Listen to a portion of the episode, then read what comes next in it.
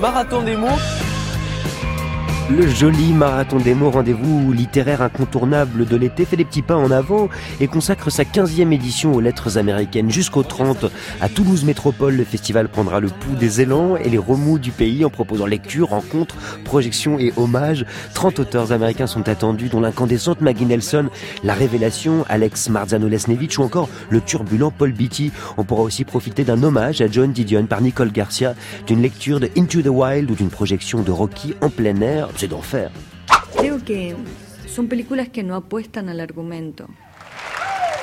Gros coup de Martel, la cinéaste argentine Lucrecia Martel a été choisie pour présider le jury de la 76e Mostra de Venise, festival international de cinéma qui se tiendra du 28 août au 7 septembre prochain. Elle succédera ainsi à Guillermo del Toro, mon plus beau, auteur de quatre longs métrages dont La fille sainte et La fille sans tête, présenté en compétition à Cannes. Elle livre depuis 20 ans un cinéma dédié à l'exploration des mystères de la sexualité féminine, des dynamiques de groupe et de classe. Viva Lucrecia!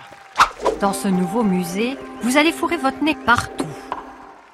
Le Louvre, par le bout du nez, le plus grand musée du monde, a demandé au nez des plus grandes maisons de parfums de concevoir des fragrances à partir de huit chefs de la peinture et de la sculpture exposés entre ses murs en partenariat avec l'officine Bully. Le Louvre présentera ainsi à partir du 3 juillet les senteurs inspirées par la baigneuse et la grande odalisque d'Ingres, la Vénus de Milo ou encore la nymphe au scorpion de Bartolini. Et qu'est-ce qu'on dit le petit bordello On dit les pifs. press, press, press, press, press, press, press, press, press, press. Bête de show, la cérémonie des Bet Awards qui récompense chaque année le meilleur de la culture noire américaine et de la diversité a livré son palmarès 2019. Résultat, c'est la Queen Glam Cardi B qui a survolé la soirée en raflant, mon préféré, deux prix, dont celui meilleure artiste féminine de hip-hop, suivi de près par l'autre reine Beyoncé qui repart avec le trophée de la meilleure artiste féminine de R&B pop. Côté ciné, c'est le film Black Man de Spike Lee qui remporte la mise. Easy